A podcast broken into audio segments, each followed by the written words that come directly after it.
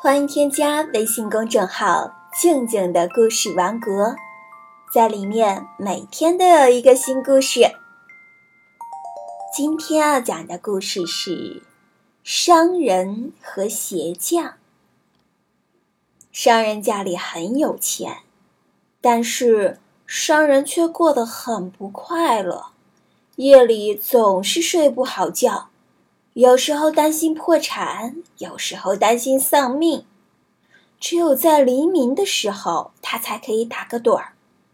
可是打盹儿也不可以，因为他的邻居是一个爱唱歌的穷鞋匠，从一大早起床一直唱到吃晚饭，反正就是不让商人有安静睡觉的时间。有一天，商人问鞋匠。请问你的快乐是从哪儿来的？商人想不明白。鞋匠自信地说：“我的快乐不是别人给的，是我自己找的。我的妻子年轻美丽、勤劳善良，我们相爱相敬，日子过得惬意舒心，我怎么能不快乐呢？”商人听了，纳闷的问。你们家有多余的钱吗？你不想拥有更多的财富吗？鞋匠答道：“没有啊，不过这样也好，我们就不用因为多余的钱惹来太多麻烦。但是呢，只要是人都希望过上有钱的日子。”商人听了，摇摇头，说道：“唉。”你哪里知道有钱人的苦恼？其实有了钱，也有无数的烦恼让你坐卧不安。不过，既然你也想拥有更多的财富，我就帮帮你。这袋金币送给你吧。商人让人拿了一袋金币送给了鞋匠。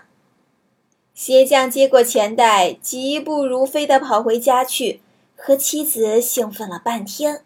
找了很多藏钱的地方，可是藏在哪儿都觉得不安全。晚上的时候，鞋匠在院子里刨了一个深坑，把钱袋埋在里面。这样过了几天，商人果然听不到鞋匠的歌声了，而且很久都看不到鞋匠的影子。